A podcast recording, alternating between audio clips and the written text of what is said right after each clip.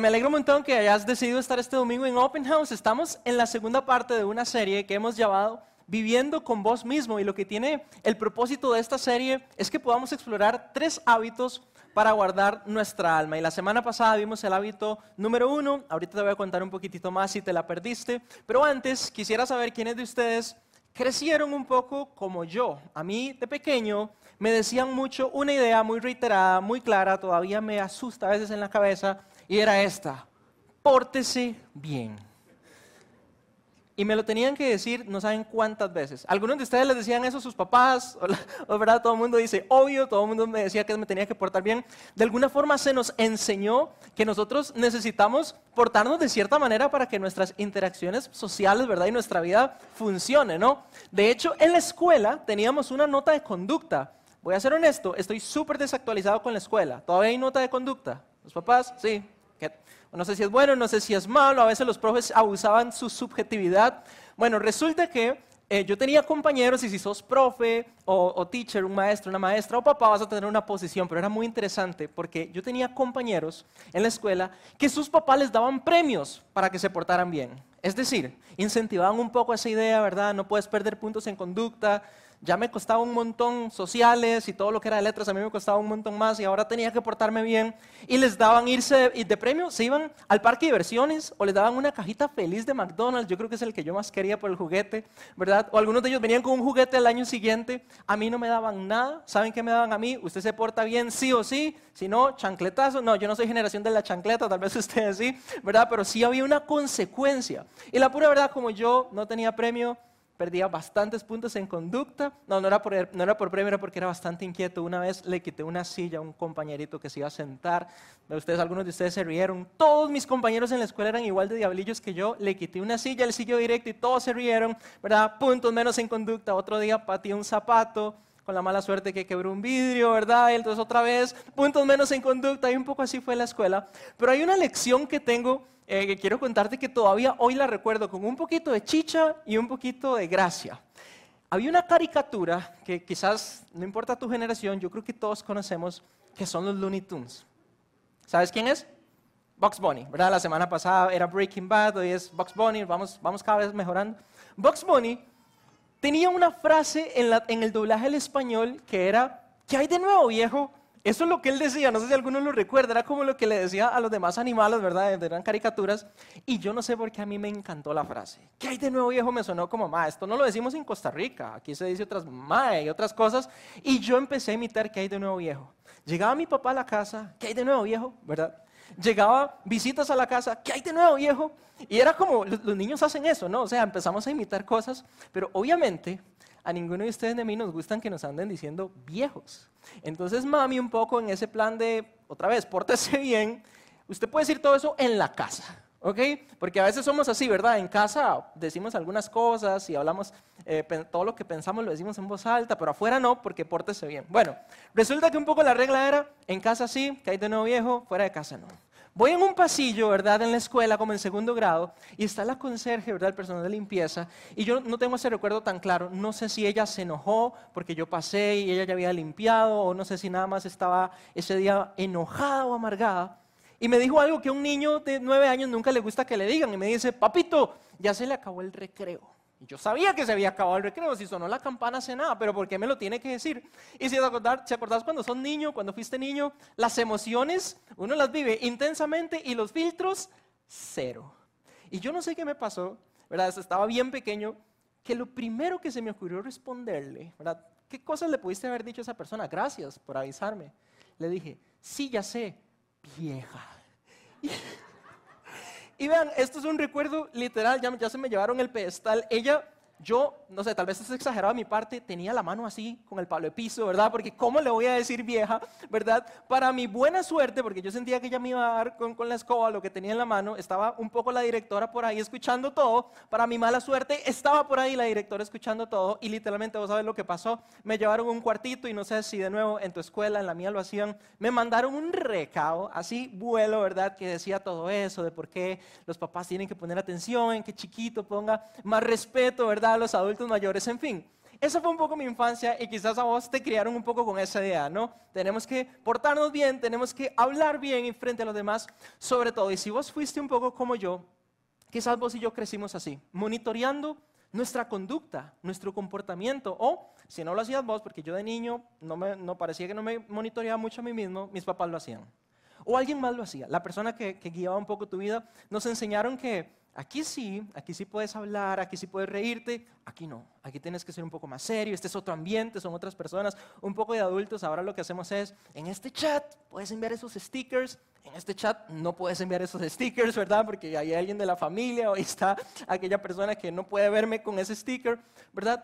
Y crecimos un poco así con esta idea, tenemos que calzar o queremos, y esto es lo que pasa, nos importa y queremos calzar un poco dentro de un estándar de comportamiento, entre comillas diría, normal, donde todo funcione y nos llevemos bien. Y por mucho tiempo, yo creo que las personas que nos criaron y nos enseñaron, eh, lo que estaban intentando hacer en parte era eh, esculpir un poco, modificar tu conducta, tu comportamiento. Y lo hacían porque les importaba, ¿verdad? De alguna manera mis papás, en el momento que veían que yo estaba haciendo algunas cosas que no eran las que ellos querían o las que pensaban que eran las mejores que yo hiciera, lo que hacían era intentar enseñarme para que mi comportamiento fuera de una u otra forma. Y no sé si te identificas con esta idea, pero aún de adultos, cuando hemos crecido y ya no somos niños y ya no hay una conserje diciéndonos que no acaba el recreo y todo eso, todavía como adultos a veces tenemos comportamientos o conductas que ya se nos olvidó por qué, pero los aprendimos de alguien más hace mucho tiempo, ¿verdad? En parte a veces yo digo, yo siento que fui creciendo torcido en algo en mi vida y ya me cuesta demasiado enderezarlo, ¿verdad? Porque alguien se esforzó mucho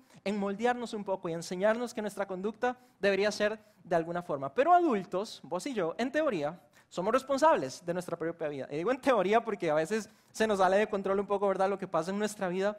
Pero si vos y yo todavía entendemos esto, seguimos actuando de forma similar. ¿Sabes qué hacemos cuando somos adultos? Autorregulamos nuestro comportamiento.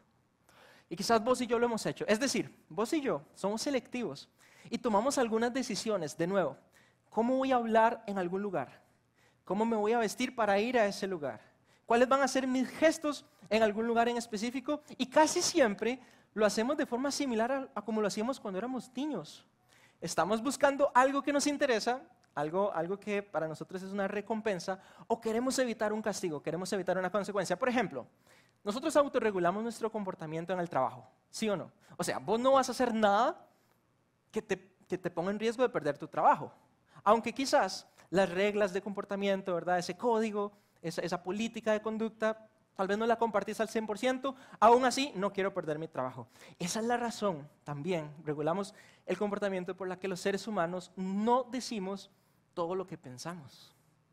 ¿Lo has visto? ¿Quiénes de ustedes, va, ¿Quiénes de ustedes han dicho todo lo que piensan y se han metido en problemas? Obvio. De hecho, no te recomiendo decir todo lo que pensás porque eso es justo lo que va a pasar. Nos vamos a meter en problemas y alguien se va a herir, alguien se va a lastimar y yo, y yo terminé diciendo lo que no quería decir. Entonces decidimos mostrarnos de alguna manera. Y también, todo empieza, ¿verdad? Toda familia y si estás, no sé, si estás en la edad de de, soñar con tu próxima, con tu primera familia, más bien tu única familia, espero, pero finalmente vos también ya tuviste tu familia. Todo empezó con una cita. ¿Y sabes qué hacemos las personas en una cita, en un, en un primer encuentro conociendo a alguien? Regulamos nuestro comportamiento. Porque ninguno de nosotros, obviamente, quiere exponerse de cierta forma que lo haga ver un poco mal, ¿verdad? Ninguno de ustedes llegó a la primera cita y le preguntó a su futuro prometido, mira, ¿y cuánto era que me dijiste que ganabas? Solo para ver si somos compatibles. Y ustedes me hubieran preguntado a mí, me hubieran hecho esa pregunta y no hubiéramos sido compatibles, porque yo ganaba como 5 mil colones, quedaba a los 17 años, no me acuerdo, haciendo una clase de piano.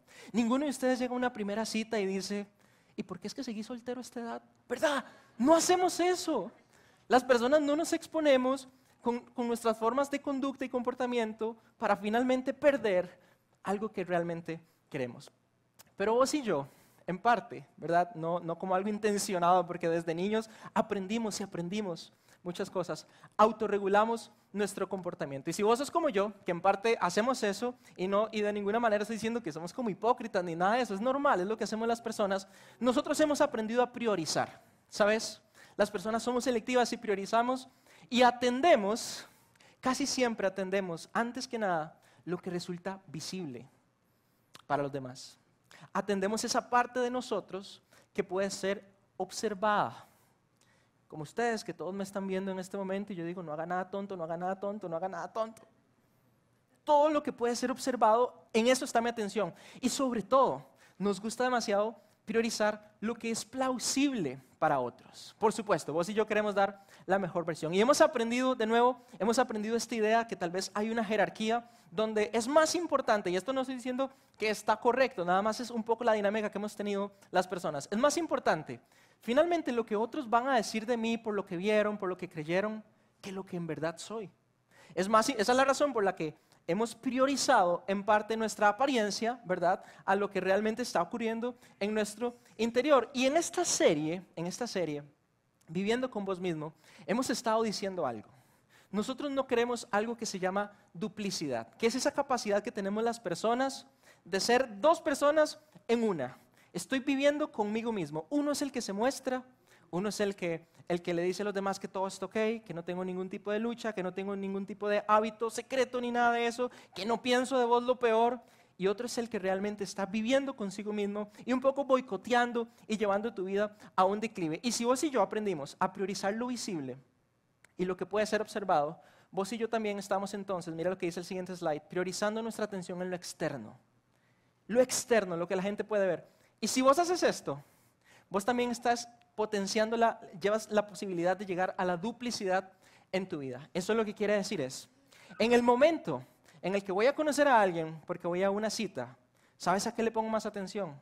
A que haya pensado lo mejor de mí y que haya creído que yo soy alguna persona que realmente no soy, en vez de haber puesto primero prepararme para ser la persona que yo creo que si quiero que la gente sepa que soy porque lo soy. Y esa es la razón por la que si pensás solo lo externo, un día vas a evitar decir todo lo que pensás, porque te vas a meter en problemas, y no vas a evaluar si tal vez lo que estabas pensando te hacía bien o te hacía daño. Es decir, empezamos a cambiar un poco en esta jerarquía lo que es más importante finalmente, que es lo interno. Y nosotros habíamos dicho la semana pasada, si te perdiste un poco esto, te lo cuento súper rápido, habíamos dicho esto. Un alma saludable, una persona que está haciéndose responsable y cuidando su vida, es muy poco tolerante a la duplicidad. En el momento que vos te das cuenta que hay una persona que se muestra ante los demás, que está priorizando aquello que los demás van a aplaudir y van a ver y va a ser observado, y no estás priorizando lo que está dentro tuyo, te vas a dar cuenta que corres el riesgo de ser un día esas personas que dijimos la semana pasada.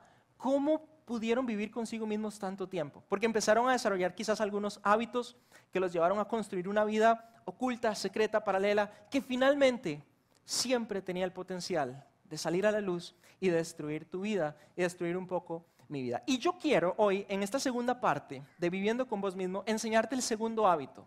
¿Cuál es esa práctica, ese hábito que vos puedes tener para hacerte responsable y jugar tu partido, hacer lo que esté en tus manos? Dios va a hacer su parte y guardar tu alma. Y para eso honestamente lo que quiero que hagamos es que cuestionemos nuestra jerarquía, que cuestionemos a qué le estamos poniendo más atención. Porque cuando ves la vida de Jesús y sus formas en las que trató a algunas personas que se fijaban en la conducta, te vas a sorprender de lo que tiene que decir. Así que quiero contarte una historia que está en los Evangelios, en Mateo y en Marcos. Y es una historia muy interesante porque comienza con una gente que quizás has escuchado. Quisiera saber si los has escuchado. Le dicen fariseos. ¿Los has escuchado? Es muy, es muy interesante porque casi siempre en un contexto de iglesia, fariseo, a, veces algunos cristianos lo usaban para ofender a alguien, fariseo, ¿verdad? Porque eran como personas que lo que hacían era fijarse en la conducta de la gente, precisamente. Un poco ellos se dedicaban a aplicar las leyes escritas que tenían, ¿verdad? Recordad que en el primer siglo y, todavía en parte la vida de un judío, de alguien que es de, eh, de Israel, su vida religiosa y su vida social están, ¿verdad?, bastante regadas. Quizás en nuestros países no están así, ¿verdad? Hay leyes civiles y yo puedo tener mi religión y yo puedo tener mi fe separado, pero para ellos no, en parte, y eso sucede mucho en el, mundo precisamente oriental y en el mundo antiguo, la religión y la sociedad estaban muy, muy unidas, muy arraigadas. Entonces los fariseos eran esas personas que andaban un poco como fiscalizando tu vida social, religiosa, tu conducta. Y lo que pasa es que ellos van a Jerusalén a conocer a Jesús y lo primero que hacen es lo que haría una persona que solo ve conductas. Se escandalizan. Mira lo que dice el texto en Mateo y cómo vamos a llegar a aprender este hábito número dos. Ellos le preguntaron a Jesús esto. ¿Por qué tus discípulos, o sea, los seguidores tuyos, no siguen las costumbres que nuestros antepasados han practicado desde hace mucho tiempo? ¿Por qué no se lavan las manos antes de comer? Y vos y yo decimos, sí, claro, hay que lavarse las manos antes de comer, ¿verdad? Y nosotros lo vemos como algo de higiene personal, pero ellos no. De hecho, parte de sus leyes eran, no te puedes contaminar y ciertos alimentos te podrían contaminar. Ahora, en todo lo que te voy a contar hoy en, ese, en esta charla, cuando decimos contaminar, que va a ser algo que va a aparecer mucho en el texto, estamos hablando de algo que para ellos significaba impuro, pero no necesariamente de nuevo por algo de higiene personal, sino impuro delante de Dios. Era como una forma de descalificar tu vida delante de Dios. Estabas en oposición a Dios, eras impuro o otra traducción dice, de hecho, inmundo. Y es como Dios por un lado y todo lo impuro de otro lado. Entonces ellos tenían rituales, costumbres para lavarse las manos, pero los seguidores de Jesús no lo hacían. Y eso es muy interesante. Quiero contarte algo de las costumbres. Los fariseos eran personas que además de tener la ley escrita, tenían como una ley oral. Y si te gusta mucho como estudiar el tema del mundo antiguo e Israel antiguo, y todavía te vas a dar cuenta que ellos tienen como una Torah oral, porque Torah finalmente es la ley, los primeros cinco libros que están en tu Biblia, ahí están 613 leyes y un montón de, de guías, instrucciones de parte de Dios. Pero además de tenerlas escritas, los fariseos tenían una tradición, es decir, de padres a hijos y de hijos a sus siguientes hijos, se transmitían las maneras, las costumbres en las que iban a interpretar la ley escrita. Te voy a dar un ejemplo. Si la ley escrita decía, en el día sábado no puedes atender tus negocios, que era algo que decía, y, si has escuchado esto, es el Shabbat para ellos y es, es un concepto lindísimo porque en parte es decirle a Dios, puedo descansar y puedo dedicarte un día porque vos sos el que va a proveer todo en mi vida. No tengo que matarme 24/7 literalmente, de hecho te voy a dedicar un día. Y era una relación que tenían con Dios, un mandamiento. La ley oral, la costumbre, la tradición de ellos decía, en el día sábado no podés tocar dinero. Pero no son la misma cosa. Si vos te fijas, en parte lo que procuraba la ley oral era que si no tocabas dinero, tal vez accidentalmente no vas a fallar en esta ley. Entonces los fariseos usaban un poco esto, que en parte no hay una manera de comprobar que fuera algo que venía directamente de Dios, pero si es una tradición, una costumbre, está en tu Biblia, y ellos la usaban a veces para abusar de su autoridad. Y fiscalizar a la gente y ver sus conductas y moldear un poco la forma en la que ellos iban a vivir. Entonces Jesús aprovecha este momento y nos da una lección. Mira lo que dice el texto. Jesús llama, después de que lo cuestionan y lo critican, llama a una multitud para que se acercara y oyera. Y les dijo, escuchen y traten de entender. Eso es lo que quiere decir es, estoy a punto de decir algo bien importante, algo, presten atención, ¿ok? Traten de entender. Y Jesús está a punto de decir algo que en su época era bastante innovador, sobre todo por lo que te acabo de contar de ese contexto sociocultural, religioso. Y estas fueron sus palabras lo que entra por la boca no es lo que los contamina. Recuerda, cuando decimos contaminar, estamos hablando de aquello que para ellos se sentía como que los separaba de Dios, como que los, hacía en, en oponerse a Dios precisamente. Y Jesús tira esta bomba y está a punto de tirar una verdad mayor que para todos ellos era extraño y dice lo siguiente, ustedes se contaminan por las palabras que salen de su boca. Por las palabras que salen de su boca. Mateo y Marcos, Mateo es donde está esta historia, Marcos también la narra, es muy interesante porque básicamente cuentan que Jesús tiró esta, esta forma de pensar y se fue. Eso fue todo, chicos, traten de entender, escuchen, eso fue todo. Lo que los contamina es lo que sale de su boca. Vámonos, y se fue, y los discípulos lo siguieron. Y dejó un poco a los fariseos como, ¿qué? Nunca, nunca he visto eso, nunca he priorizado lo que Jesús está diciendo. De hecho, dice la historia que cuando Jesús se va, uno de los discípulos, no, no le jala la camisa, ya estoy poniendo detalles en la historia, pero le dice, Jesús, ¿te diste cuenta que estos malos fariseos quedaron escandalizados por lo que acabas de decir? De hecho, no hemos entendido lo que estás diciendo, que uno se contamina por las palabras que salen de su boca. Y aquí quiero que me sigas con algo demasiado importante. Jesús no solo vino, y las escrituras nos dicen que cumplió la ley, Él vino a cumplir la ley. De hecho, si había alguien que sí tenía una capacidad, una claridad 100% de interpretarla, de conocerla, era Él. Y Él sabía algo que los fariseos no sabían. De hecho, cuando este discípulo le pregunta a Jesús, ah, ¿te diste cuenta que eran escandalizados? Jesús le responde un poco, no sé, suena como indiferente porque le dice, déjalos, son como un ciego que guía a otro ciego. Y como que no le dio mucha pelota a ese discípulo. Esos fariseos son como un ciego que guía otro ciego. ¿Y sabes qué significa? Jesús estaba muy claro que estaba a punto de enseñarles a ellos algo muy, muy importante. Y es algo que yo quiero que vos sepas también hoy. Jesús sabía que la ley había sido dada a las personas para apartar y guardar a un pueblo. Te quiero explicar esto súper rápido. Cuando vos ves leyes en cualquier país, ¿verdad? Como en Costa Rica, la idea es que nosotros de nuevo tengamos conductas reguladas, que tengamos una sociedad civilizada, en fin. La ley que había sido dada al pueblo de Israel tenía el propósito de apartar a Israel de los demás países del mundo, porque todos los países del mundo, en el momento en que fue dada la ley, tenían prácticas, tenían costumbres, formas de pensar que finalmente los contaminaba, que finalmente los apartaba de Dios, que finalmente vivían de tal forma que no era el plan armonioso que Dios tenía para todos los seres humanos. Y Dios dice, la ley no la estoy poniendo con el objetivo final y la intención de que te tropeces en ella y te caché, pecaste. La idea no era esa. De hecho, Jesús vino a cumplirla, pero él sabía que la ley había, había, sido dada para que vos y yo pudiéramos guardarnos, o más bien ellos se hubieran podido guardar de todas esas prácticas. Los fariseos lo pensaban al revés. Por eso andaban un poco viendo cómo cumplían la ley, cómo la hacían cumplir en las personas y les ponían muchas, muchas cargas y muchos tropiezos. Al punto que los discípulos de Jesús todavía no habían entendido, porque quizás por muchos años se había entendido la ley de una forma distinta. Entonces Pedro, mira lo que dice la historia, Pedro le dice a Jesús, explícanos esa parábola que acabas de decir, eso que dice que la gente no se contamina con lo que come. Y mira la respuesta de Jesús, Jesús le dice, ustedes tampoco entienden. Puedes pasar el siguiente slide si quieres. Ustedes tampoco entienden. De hecho, hablando un poco de series, ¿alguien vio el Chavo del 8? ¿Alguien se acuerda del Chavo, verdad? Hablando un poco de series, alguien levantó la mano ahí. Un poco me recuerda al Chavo en la clase del profesor Girafales que decía, qué bruto, póngale cero, ¿verdad? Era como lo que él decía, era lo que él decía cuando alguien no agarraba la idea. Y no estoy diciendo que Jesús dijo eso, lo único que digo es que Jesús mismo les dijo, hey, pero no fui claro, no entienden esto. Y estaba a punto de enseñarles algo bien importante. Algo que para ellos, de nuevo, toda la vida priorizaron lavar sus manos y Jesús estaba a punto de decirles, no exactamente lavarse o no lavarse las manos te va a separar de Dios. Quizás vos ves lo externo, pero hay algo más importante. Mira lo que dice Jesús.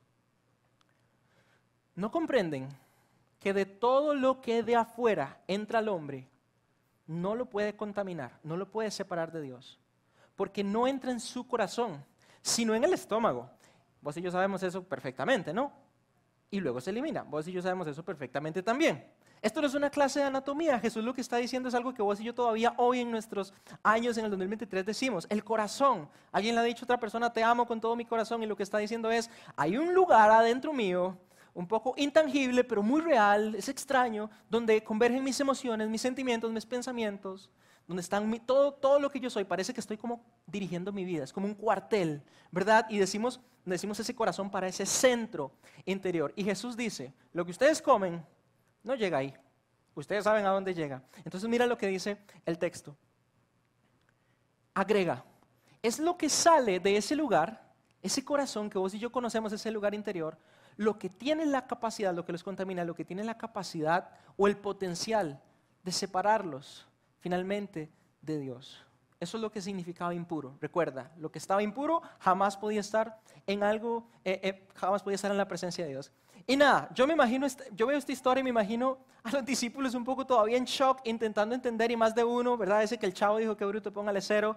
Dijo, Dios, ¿tanto te molesta que vayamos al baño? ¿Verdad? Porque no había entendido, no había entendido lo que Jesús quería decir y peor si hubiera sido en el 2023 porque dicen por ahí que algunos de ustedes, yo no, pero algunos de ustedes se llevan el teléfono al baño y no salen como en dos horas. Bueno, ya ustedes verán lo que hacen con sus hábitos y costumbres. Jesús tenía mucha paciencia, como la tiene con nosotros, y quería enseñarles algo bien importante. Entonces mira lo que dice el siguiente texto. Empieza a explicar un poco y dice, sí, muchachos, si no lo han entendido, aunque toda la vida han priorizado y han visto la ley de una forma, es del corazón de las personas, de todos nosotros, que salen los malos pensamientos. Y nuevamente, quiero que recuerdes que esto se siente como algo innovador para ellos, porque el tema era comida. El texto dice que los fariseos se escandalizaron porque vieron que estaban comiendo pan. Y Jesús aprovecha esta ocasión para enseñar un principio, una verdad, que quizás ellos estaban perdiendo y muchas veces vos y yo también nos estábamos perdiendo. Mira lo que dice el texto. Jesús hace una lista y dice, bueno chicos, les voy a dejar eso por ahí. Yo sé que todos somos humanos y yo sé que incomoda un poco. Así se ven las conductas que empezaron con un pensamiento. Lo que Jesús les estaba diciendo en parte era, yo sé que ustedes y yo vemos esto en los otros y tal vez en nosotros mismos, pero todo lo que hiere, todo lo que destruye, todo lo que separa a las personas de Dios, finalmente, en un principio más bien, inició con un pensamiento. Por eso, por eso, cuando se trata de guardar tu alma, cuando se, cuando se trata de esa parte de tu vida interna que solo vos conoces, que yo no puedo ver y que la persona que está a tu lado no puede ver, autorregular nuestro comportamiento no va a ser suficiente. Eso lo que implica es que vos y yo hemos aprendido y podemos un poco en parte maquillar nuestra conducta y podemos mostrarle a la gente algo de nosotros, pero no es suficiente. De hecho, lo que Jesús estaba pensando va un poco más allá y tiene que ver con esto. Presta atención a lo que hay en tu interior. Te voy a decir por qué. Según la, enseñanza de Jesús, todo lo que los seres humanos podemos hacer, que nos contamina otra vez en este contexto, inicia con un pensamiento que ocurre en el interior. ¿Y sabes qué pasa? Va a salir. Va a salir. Y vos y yo pensamos que no va a salir.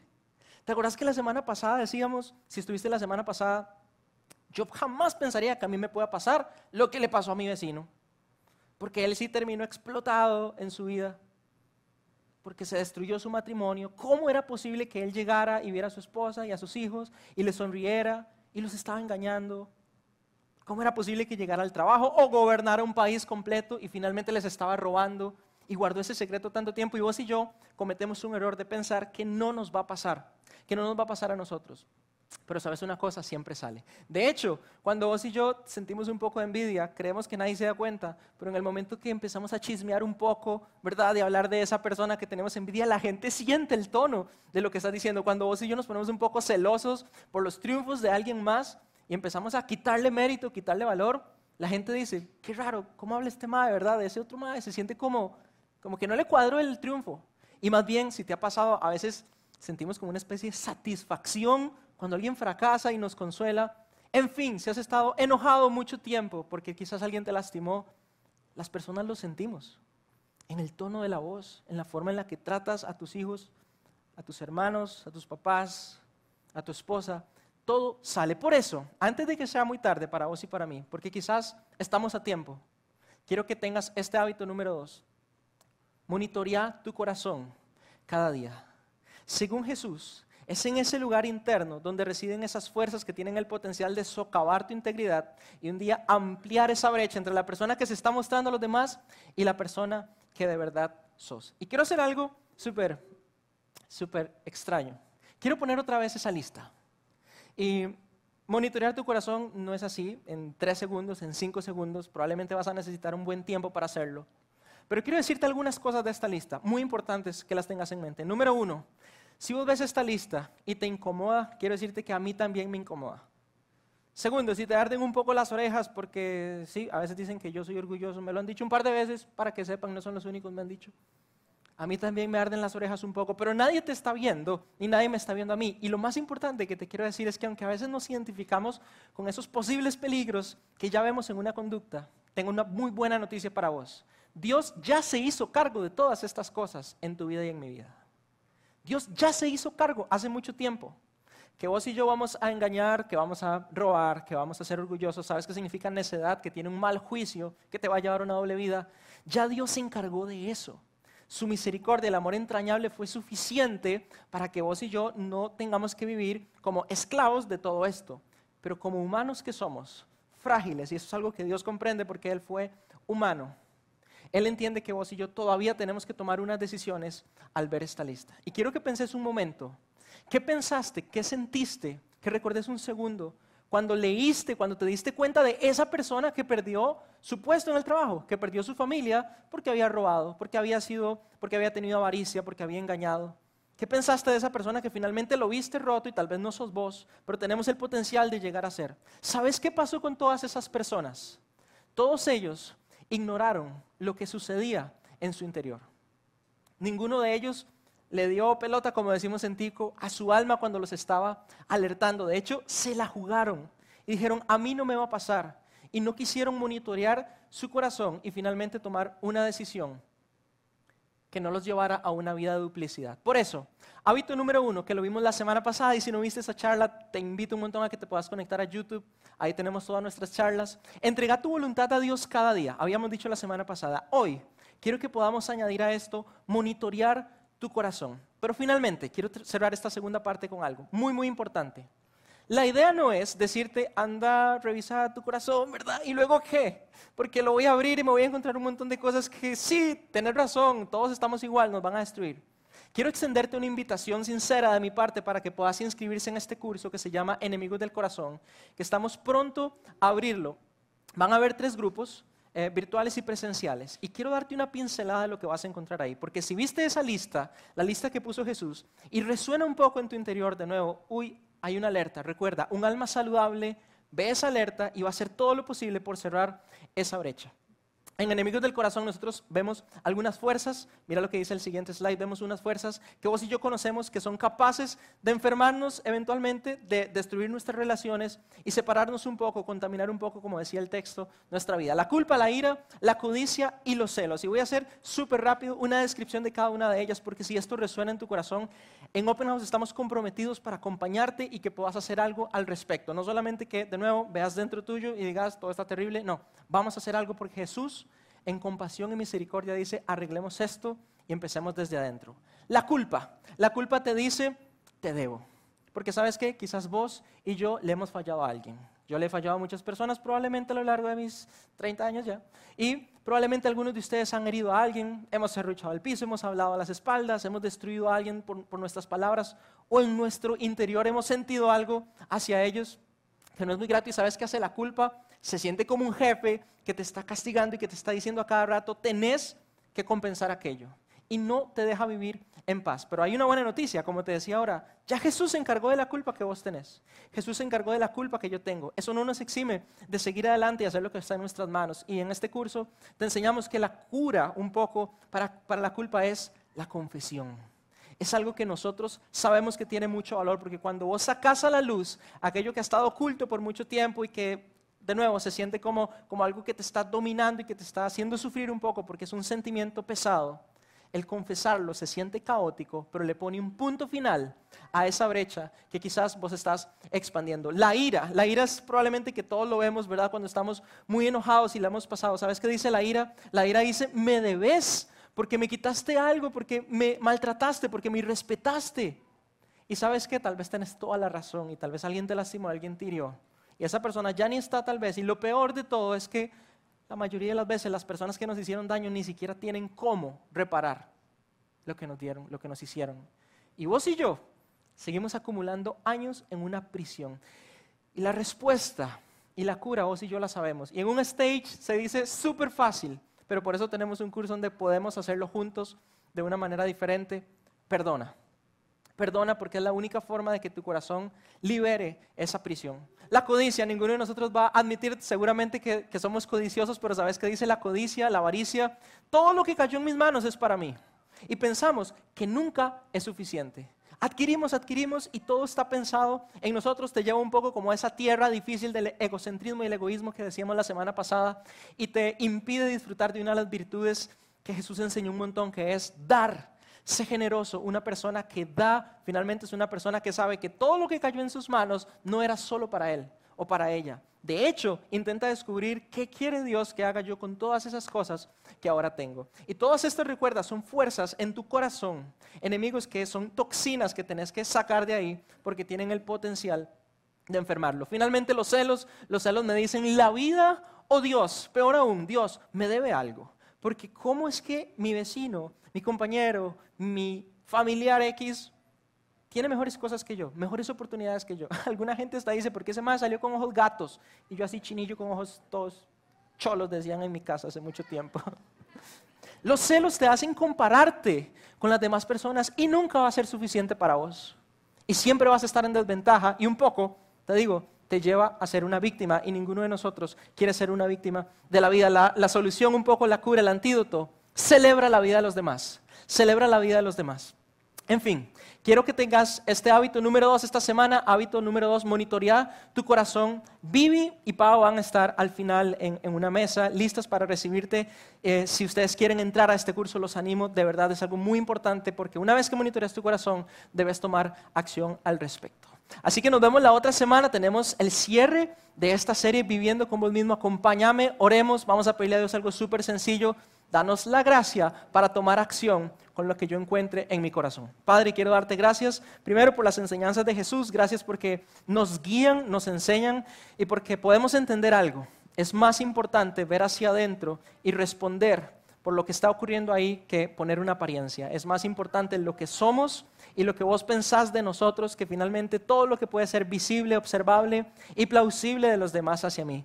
No queremos duplicidad, no queremos una doble vida, pero la pura verdad también hemos acumulado algunos años quizás con, con, pruebas difíciles donde nos hemos equivocado, donde hemos acumulado en el corazón muchas cosas. Así que una vez que abramos ese interior, quiero pedirte que a todos nosotros nos den la gracia, el valor, el coraje de tomar una acción al respecto, de entregártelo todo. En el hábito uno, entregar toda nuestra voluntad, nuestra vida a vos. Pero número dos, monitorearlo siempre para asegurarme que no haya ninguna toxina ni nada que pueda estar eh, contaminándome y finalmente separándome de tus propósitos perfectos, armoniosos y tan lindos que son para todos nosotros. En el nombre de Jesús, amén.